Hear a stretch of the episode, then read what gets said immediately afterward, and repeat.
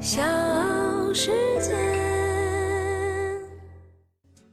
这电话争吵第二天，他们就单独建了一个群，拉着家长站队。十一月五号就在群里面就开始号召写请愿书啊，十一月六号就把这个请愿书就给签了。呃，我并不是反对说给老师送花这个事情，其实我反对的是家委总是在裹挟。家委会所叙述的恰恰相反的是什么呢？不是我在要求他们跟我一样，恰恰是他们一要求我要跟他们一样。教育还是要有定，还是要拥有一种宽容心。不提供定论，只提供可能，这就是无可无不可。直面问题，多面呈现。不提供定论，只提供可能。大家好，这里是无可无不可，我是马青，欢迎在各大音频 APP 上搜索我的节目，订阅或者收藏，这样就不错过每一期更新。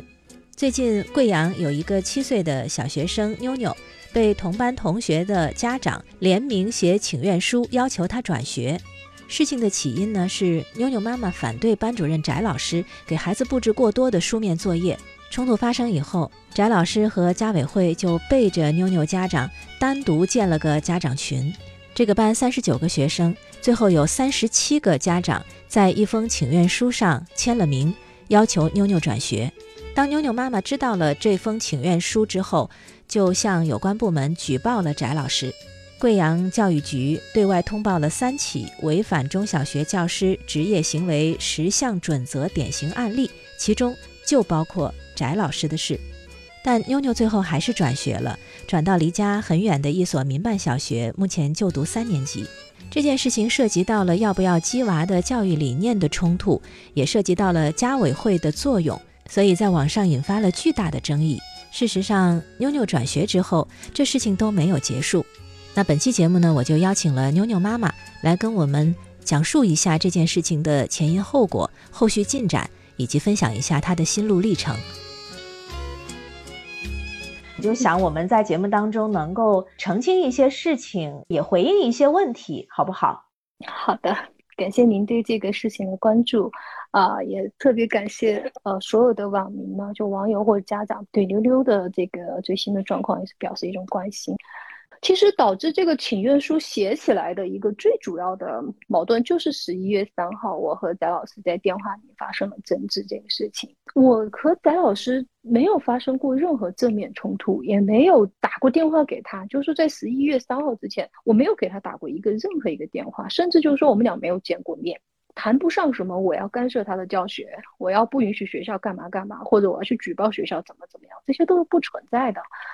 每个正常的家长，就是说，你顶多就只会去关注你自己孩子的一些需求，或者说一些想法，你不会莫名其妙的去要求全校或者全班都跟你一样。你十一月份跟翟老师发生的那个在电话里头争吵，主要原因是因为作业吗？是的，因为其实从一开始，老师作业确实就非常的多。爸爸帮妞妞写作业嘛，然后被翟老师发现了，发现嘛，翟老师又不给我们讲，他又不找家长，他就直接去骂妞妞，而且是一种恐吓嘛，就说你要是再让家长帮你写，你就别来上学了。那这样的一个过程，对孩子来讲，他是非常恐惧的，哭兮兮的就回家了嘛。特别是进入到九月底、十月份的时候，因为妞妞那个季节可能也跟季节有关系，他确实有反复的一个咳喘的一个情况。就是爸爸的判断呢，其实也跟他情绪和压力是蛮有关系的。后来干脆就是到了国庆节之后，我们就已经留给妞妞，就说做了一个请请病假嘛，就是我们每天的也不是每天，就是说，嗯，如果下午学校有呃集体活动，或者翟老师有什么要求，觉得说我们今天下午很重要，那你就留下来的时候，我们也就是配合老师安排嘛。但是在没有特别的那种很多事情的时候呢，我们确实就是会带妞妞去做治疗。二年级的小学嘛，下午其实也没什么课。你看周三、周四的下午就一节课而已。就是说，其实你是带孩子请假是去治疗，但是就有些人说你们带孩子另外去上什么培训班。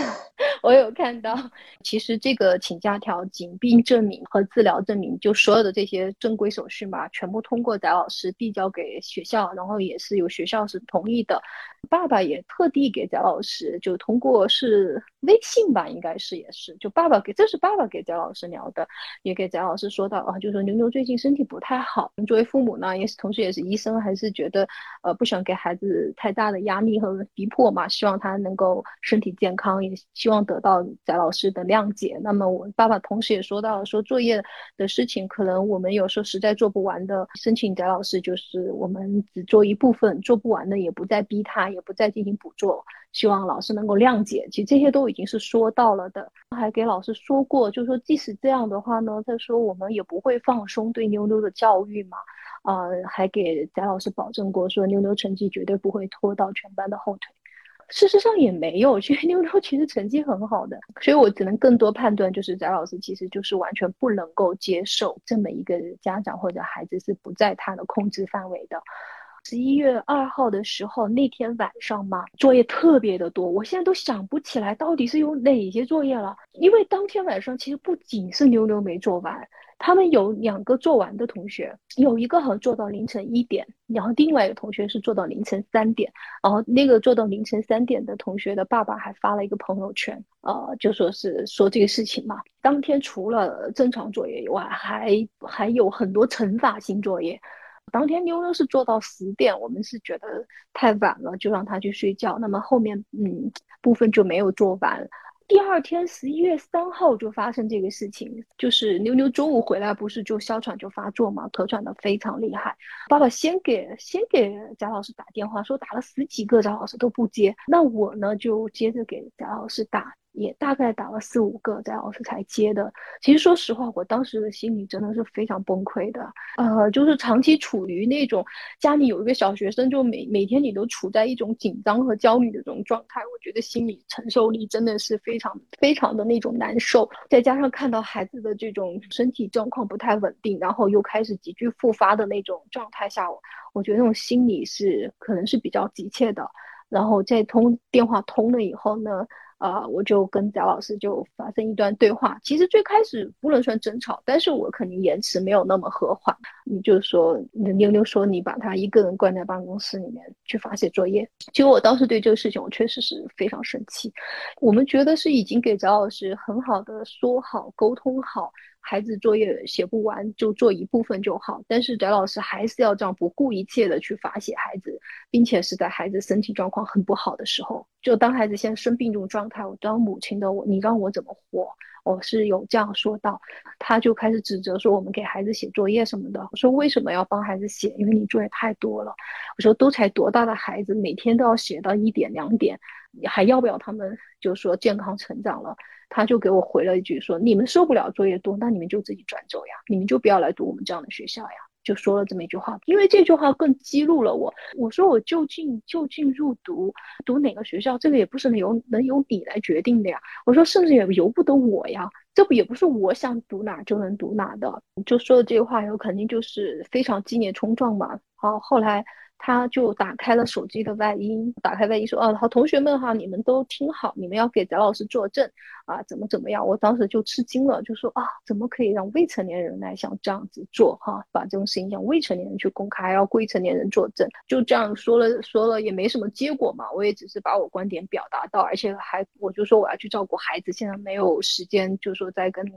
啊进行争论。那么我就电话就挂了。这通电话挂了以后，我在第二天还是第三。”当天我去找了校长的，反映到这个情况，校长后来是有介入的，就把在我们两个中间调解嘛。这个呢，我也接受了校长的调解，先是给翟老师发了一个短信道歉，也是进行一种说和。然后呢，二十几号的时候又到学校里面亲自到学校去跟翟老师谈了一次。呃，我跟妞妞的爸爸一起去的。呃，一个呢是道歉，第二个呢也是就再次的请求翟老师，就是说也遵循一下翟老师的意见。呃，我们要怎么做才能尽可能配合老师，不给老师添麻烦，但是呢又能够照顾到妞妞的这个情况？就是说大家都能不能就是说商量一个合适的方法嘛？其实当时在学校谈的时候。都双方都挺好的呀，感觉都没什么事儿。当时我们也觉得是可以像这样子平安共处嘛，和平共处。但是我真的是万万没有想到，其实我们一边在这样和谈和解，其实他们十一月四号，也就是吵这电话争吵第二天，他们就单独建了一个群，而且翟老师后面截屏的这个资料来看，就别的家长给我截屏的来看。哇，在那个群里面说了很多对我们家的那种意见，歪曲掉我们家的一些意图，拉着家长站队。十一月五号就在群里面就开始号召写请愿书啊。十一月六号在孩子放学的时候，就接孩，就家长也要到来接孩子嘛，就把这个请愿书就给签了。就这些事情就全部都已经做完了，这就可以看得出来，其实就是这个老师想要赶走这个孩子的意图是非常明显的。第一轮冲突是发生在去年十一月份，当时妞妞妈妈并不知道，家长们已经联名签署了一封请愿书，要求妞妞转学，因为当时这封请愿书没有提交。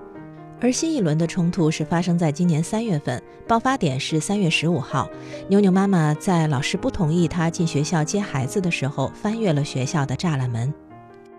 那天你去接孩子，为什么要去接孩子呢？因为其实从三月应该是三月一号开学的，从一号开学以后，孩子就已经陆陆续续的出现这种心神不宁、厌学、拒绝去学校的情况，然后晚上睡觉也非常不安分。最初呢，肯定我还是没有那么高度关注的，只是觉得可能是不是他刚开学没收心啊，常规的想法嘛。随着时间推进，就越来越严重，那孩子也开始逐渐在给我。叙述的比较清楚，在学校发生的事情，我才逐渐意识到个问题的严重性。十二号的时候，我就给班主任老师翟老师就单独发了一呃一条非常非常长的微信，就是红星新闻爆出来的那个，其中有一个截图嘛哈，其实那只是一部分，如果全部截屏要完的话，我但我的微信可能都要截四个屏。才可以接得完我所写的那个给老师发的微信。他虽然回复的是蛮好的，就是红星也爆出来的，因为他是从调查报告上得到这个图嘛，红星也爆出来的。但事实上他是转手就发给了家委会，发给了这个家委会的成员去进行讨论。所以呢，三月十三号就开始在班级群开始了对我的那种集中攻击嘛。就是无缘无故的就开始出现，哦，班级家长都在说一件事情，啊，呱啦，就是怎么怎么样，老师好，老师对，就是这样的一些情况。但是我一句都没有回，因为这种争吵和争论是没有意义的嘛。然后呢，三月十四号的时候，一大清早又让家委给每个家长要发一个问卷调查，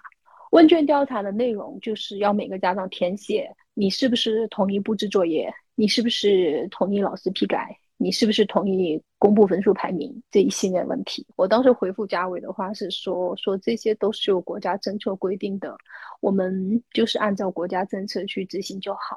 呃，这种投票是无效的嘛？就直接回了这么一句话。那么，因为经历了十三号、十四号这两件事情，其实是已经让我隐隐的感觉，我其实是有预感的。而且呢，十五号的早上送妞妞去学校，她确实是出现非常大的抵触，一直在哭，不愿去学校，还给我形容说学校很恐恐恐怖。呃，她觉得老师就像一个恶魔，她好像说是恶魔还是魔鬼。这样的一种形容，我觉得我可能也是那种惯性思维，就是所有家长都会觉得，哎，孩子就是应该去学校嘛，对吧？他不能无缘无故的不上学，这个是一种共识。所以呢，我觉得我没有多想，真的还是把他正常送到学校，安抚了他，送进去。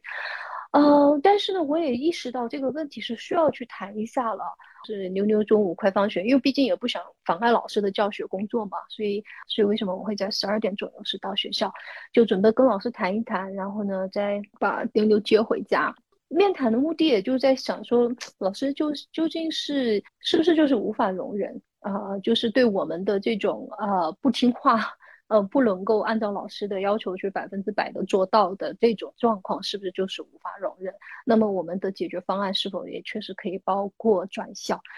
以其实我一直在是在走程序，就是给保安也有做呃身份证登记，我健康码那个体温测量，保安不是说我没戴口罩嘛，我还特地去买了口罩也才回来。然后他也的确是有到翟老师办公室去做申请，就说谁谁谁的妈妈申请入校这样子，这按道理都是个很正常流程嘛。等我做完所有的配合以后回来，得到的结果就是。保安很明确说，翟老师不允许你入校。关键是在这个时候，就出现了一个家委会成员，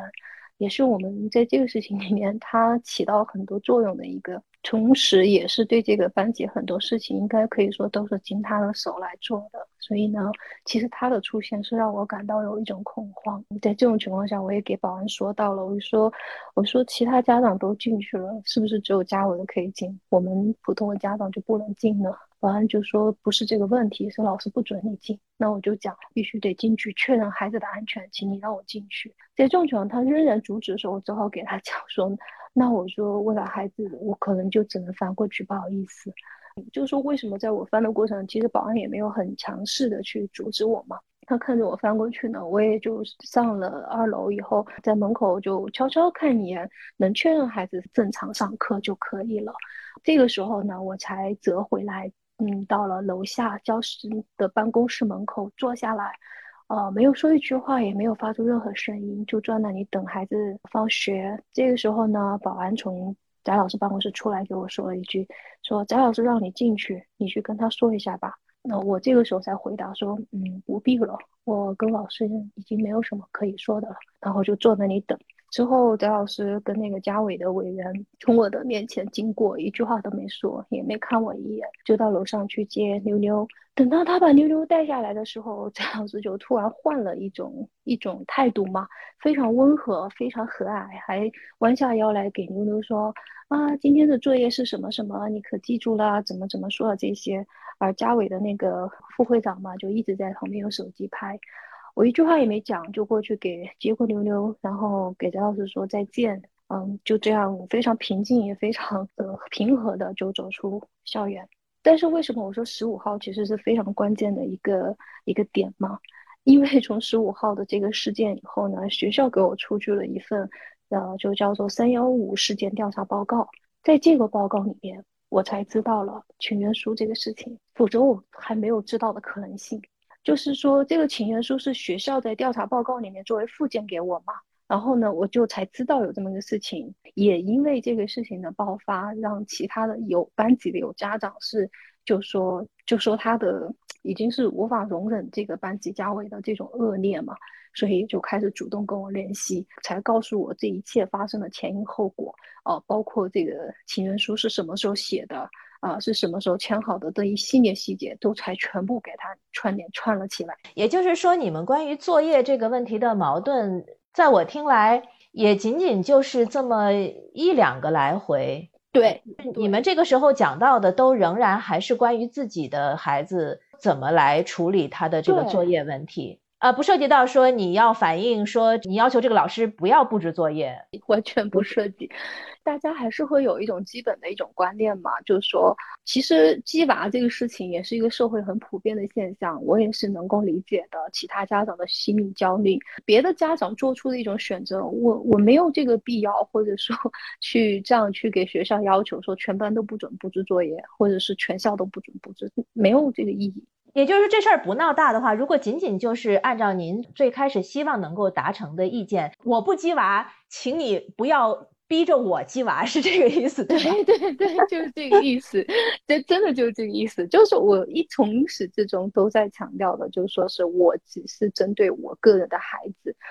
因为我的这种嗯观念嘛，就是我只能对我的孩子负责。妞妞曾经给我提过这个要求，他他觉得就是他很希望我能去帮助他的小朋友，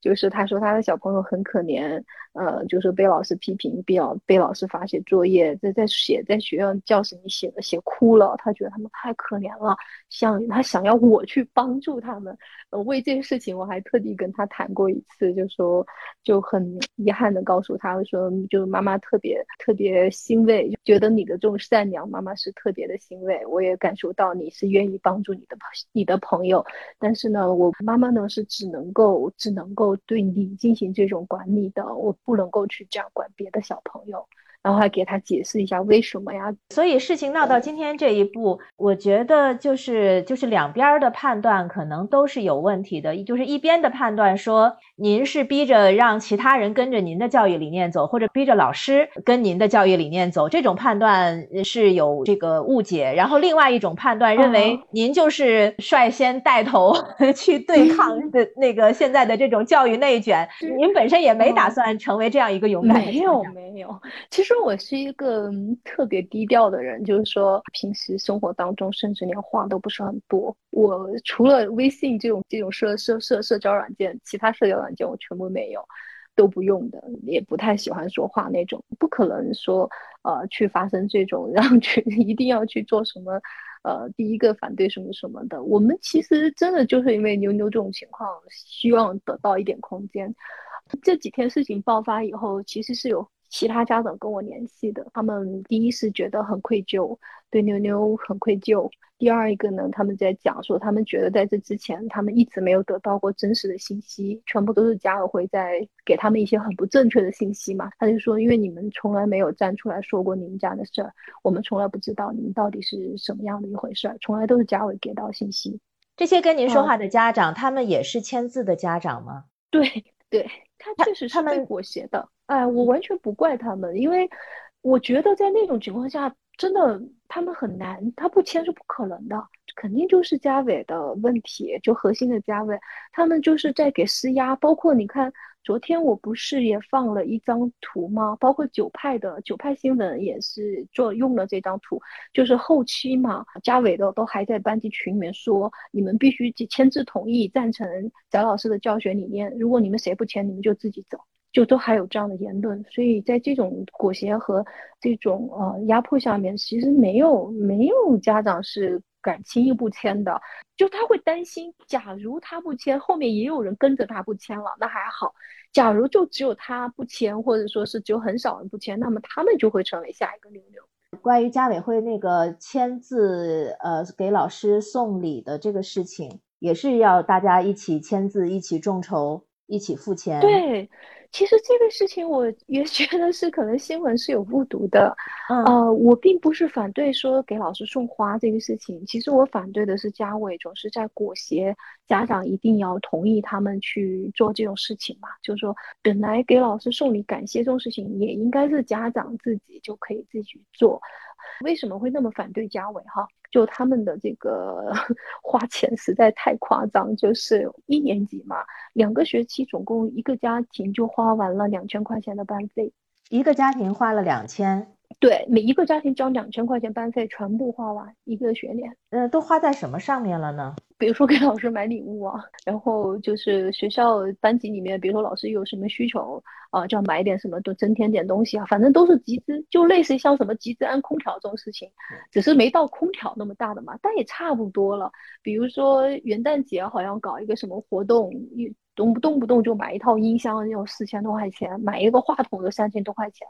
然后又又又做什么这样布置环境布置，好像是搞个什么拱门还是什么，又花了一万多块钱，反正就这样子就花去了。我我理解您的意思了，就是比如说我感激老师，不是说老师就不配得到一束花，但是这种感激，如果我愿意送给老师一束花，我我让我的孩子带去给老师送花也没有问题，但是我不希望什么事情都是由家委会来决定，你们拍板，你们决定送什么，你们决定花多少钱，然后最后我我只要负责交钱就行了，就每一个呃每一个人，而且每一个人不管我同不同意送这个东西，但是我都必须参加，我都必须签字，我都必须要交钱。我大概理解您的这个。意思了，对对，是这个意思。其实我也是想要表达到的，就是说，我也其实是更想说，我个人所做的感谢也会更表达真诚，而且我是希望由孩子去表达这种感谢，而不是由我家长，因为这个是孩子的老师，不是我家长的老师。就我觉得这个归属也是要明确的，不是我家长去给老师表达一个感谢，他孩子对这个事情毫不知情，那他其实在这个过程当中是没有得到教育的。就像我觉得后来就在群里面，大家都在就是感激前一任老师嘛，啊，对老师表示感谢，但是都是家长发出去的，就只有我一个人是让妞妞自己拍了段视频，表达对老师的感激，发到群里面。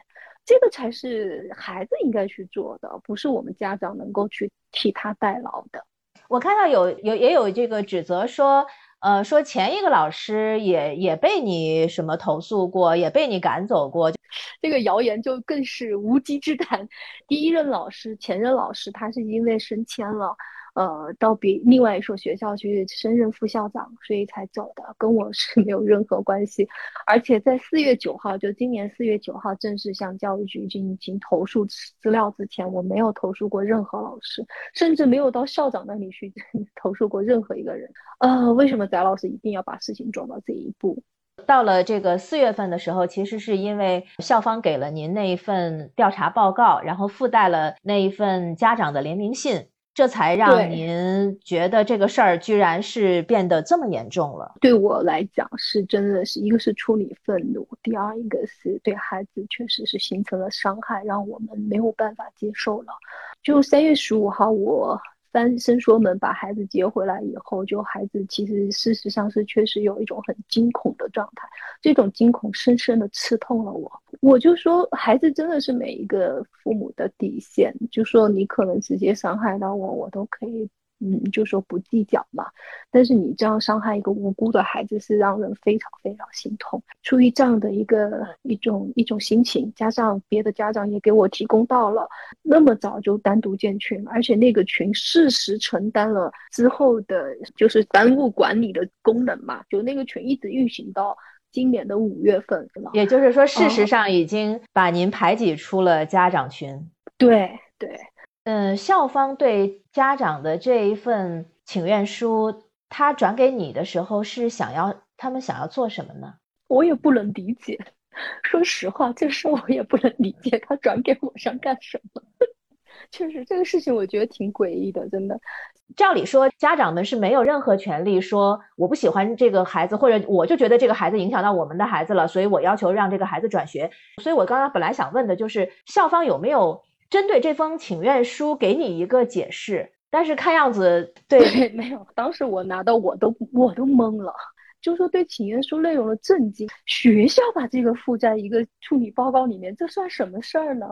这个简直匪夷所思，因为他处理的也不是这封请愿书的内容啊，他他的那个处理报告其实是指那天你翻了那个伸缩门伸缩门的事儿，对。其实当时我一度有一种感受，就是难道学校也是想通过，也就把请愿书付给我的意思，就是难道也觉得我可以转学了？我当时只能是做这种猜想。事态进一步激化之后，四月份，妞妞妈妈向教育主管部门投诉翟老师。六月，经查实后，教育部门给出了处理意见。教育主管部门给我的处理意见是六月二十八号就已经签收了，当时我是签了，但是呢，其实签的时候我并不是特别的满意。公告你们也看见了，就他其实只是撤销了翟老师的一部分荣誉嘛，但是呢，没有对他进行调岗，也没有对 请愿书的事情和单独建群的事情进行任何的处罚，他只是做了一个不当认定，就是认定这个行为老师是有这个行为的，但是不不妥当，但是并没有处罚。我对这个处理结果不满意，但是呢，也确实出于各种考虑嘛，就不想让事情更大，做了这样一个无赖的一个认可。就是这个事在我来看，我都已经翻篇了。就七月份我就开始就说得带着妞妞出去呃玩一下。会那会儿已经转学了吗？其实那会儿是没转学的，毕竟对我们来讲，门口的这个学校肯定是最最便捷的嘛。妞妞上学五分钟就到了。但是就在这个时候呢，就八月二号，贵阳市教育局的融媒体全网通报了三起教师违这个违反师德师风的典型案例嘛，哦，一下子又爆了。就是首先就是家委会呢就拼命的在班级群里面对我们进行攻击和谩骂，还进行人身威胁，就威胁我们说要到我单位去闹，要到我们家里面来怎么怎么样，然后呢又说要到爸爸的单位去闹。在我的那个上面一些截图里面也可以看到，然后同时呢也也在威胁，就其他的家长，就是他们怀疑给我地震局的家长，也在进行威胁和清洗。后八月份开始，他们就在我们的小区业主群和这个北师大系统的这个微信群，就在这个范围嘛进行大量的造谣，就说是我们家去教育局告，不允许这个学校布置过多的作业，不允许这个学校收班费。啊，所以导致这个学校现在就不敢布置作业啦。这一系列的问题全部都造谣是我的身上，造谣说我赶走了一年级老师，跟谁投诉过，跟谁谁谁怎么样过。最重要的，他去造谣妞妞用手表、电话手表去录音录像这个事情，也其实也是在事实的诬陷未成年人嘛，就侮辱诬陷未成年人。那这样给妞妞也造成很大的这种负面的这种影响。那么这个事实就。更加造成，其实就我们开学了以后也没有办法再回到这个学校读书，这个现象让我非常愤怒。所以后来我其实是对学校做了一个提出了一个诉求，我就说希望学校能召开一次年基础大会，啊，包括我们家长能够参加的，对这个事情进行一下澄清。但是学校没有答应，也因为出了这个事情以后，我是给学校要求说要将翟老师调离到别的班级，或者说是接一个新的班。这种因为孩子在他班上嘛，家长就一定会讨好他，讨好他呢就会拼命的去对我们进行这种造谣，因为。我觉得他们应该是想要用抹黑和污名化嘛，把我污名化、妖魔化之后来证明翟老师是被冤枉的，应该是这样这种一种愿望，因为他们自己非常清清楚这个事情，他无论是做这个行政复议，或者是做一个其他什么途径的申诉，都是没有用的，因为这些东西全部都是实事求是的证据，所以才会想要用这种方法去去去做。但是这样方法带给我的就是，首先是溜溜在去持续的被伤害。啊，而导致我们都无法再回到这里上学。第二一点就是开学以后，他们开始在班级进行，就想方设法要想去排查出递证据给我的家长，就被他们称之为内鬼吧。嗯，然后呢，也开始在有一些对他们怀疑的一些孩子进行这种打击和报复。比如说有一个孩子，其实他是跟妞妞，呃。就特别喜欢妞妞嘛，他有一天写了篇作文，就说我最好朋友是妞妞，结果就因为这篇作文，他也是被老师进行了嗯这种很不好的一些呃一些言语啊，还有这种排挤，就就就形成一种人人自危的一种一种环境。那么在这种环境下面，所有的家庭就更更加回避跟我们有联系，就连原本因为我们都是一个小区的。呃，原本在楼下就很多孩子都很喜欢跟妞妞，就就是不在班级玩嘛，对吧？那在小区他们是在一起玩的这种情况下，这些孩子都不敢再跟妞妞玩，老是让这个这个环境形成，就是说你们任何一家跟他家有关系的，或者说走得近的，我都会打击你们。确实，我也是觉得本来是该结束了，他为什么又起波澜，也是这个原因。了解这一切以后，我就其实着手做了两件事情。第一个事情就是着手司法途径，我也委托律师对这个事情进行了提刑诉讼。那么这个事情目前已经是立案了的。打算诉讼谁？肯定是诉讼老师，是诉讼老师。其实我当初也想，呃，诉讼嘛，不是说你一定有获胜或一定会败诉或胜诉，这个都不是我们能去预料的。但是我觉得我一定要走出这一步，因为。嗯，它代表着一个家长，就说是你站在家长怎么样用正当权益去维护你孩子权益的一种态度。所以我说，无论输赢，无论是结果怎么样，我一定要表达到这种态度。另外一方面，我其实同时还向公安局提起了刑事控告的。这个刑事控告其实针对的就是那个做妞妞电话手表录音录像的事情。呃，因为这个这件事情也是有家长向我证实到，就是在三月十八号家长会上，翟老师和家委会的那个副会长的妈妈嘛，就两个人一起共同捏造的一个谣言，就他们当时就在班级上这么说。呃，那你我就说电话手表的购买记录和实物我都可以提供，这个小天才电话手表是任何系列都不可能有录音录像功能的。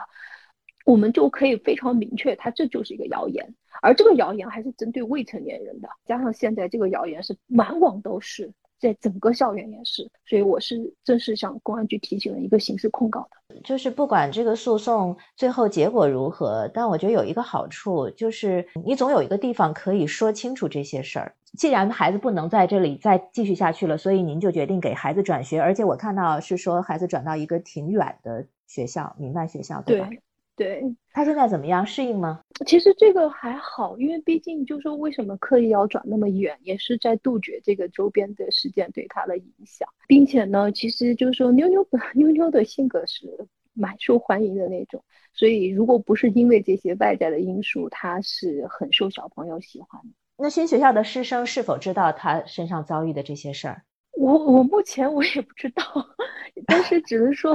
只能说，呃，就是说，至少他嗯不会遭遇到排挤。那现在的这个还有作业的麻烦吗？其实作业哪都会有，就是这个不是最主要的问题。而且我觉得这个就是一个可以沟通的，就是比如说我们某几天有些作业可能确实做不完呢，就给老师说一下啊。然后呢，大部分情况下也是都是会去做完的。这个其实本质上来讲哈，我觉得它就不应该会成为一个老师和家长之间沟通当中存在的一个重大的障碍。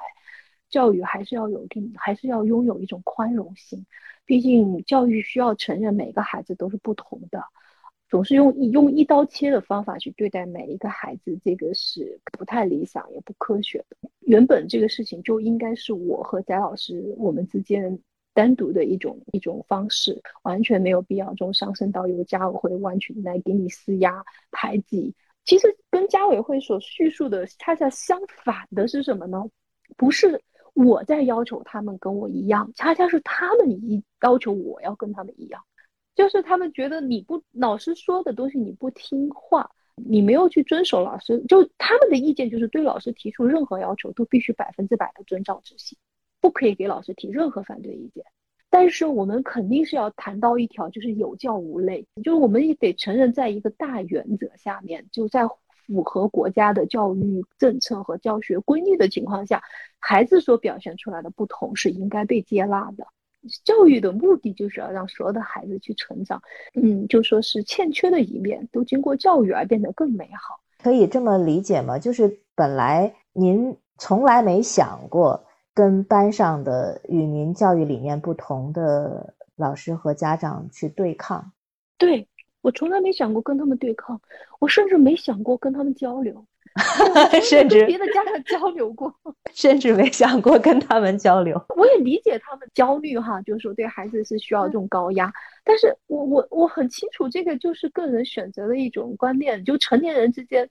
总是想要去改变别人，本来就是一种很幼稚的一种一种一种想法嘛。那如果这个事情重新来过，您会希望在哪一个环节做出不同的选择？啊，这个问题是我刚才在进行思考的时候最纠结的一一一点。其实从理智上来讲，我真的是希望，呃，如果重新来过，我真的会觉得我是应该很早就开始转学，不要去顾虑，呃，付出这种交通的成本啊、精力成本的这些问题。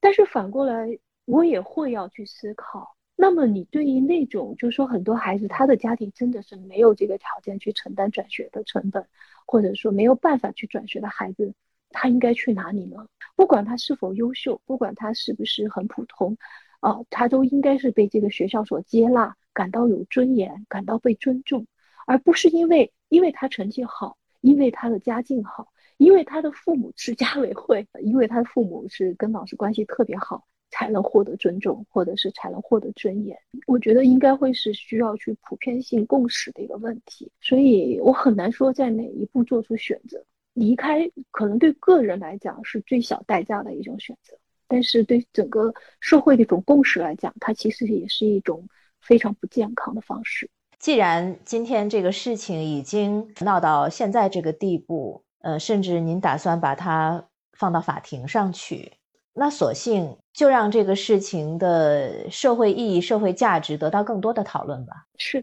也让它成为，就是说，促进我们都去思考。如果能因此而能对整个的这种对待孩子的这种教育观念有所改变，那我觉得这件事情就是有价值的。其实这件事情不是说到底是选择鸡娃还是选择躺平，这件事情本来应该是应该是宽容，对，接纳所有不一样的孩子。听了妞妞妈妈的讲述，如果您有什么想说的，可以在评论区留言。如果觉得节目还不错，也欢迎转发点赞，让更多的朋友参与我们的讨论。这里是无可无不可，我是马青，感谢每一位愿意在节目中畅谈心声的嘉宾，也感谢大家的收听，拜拜。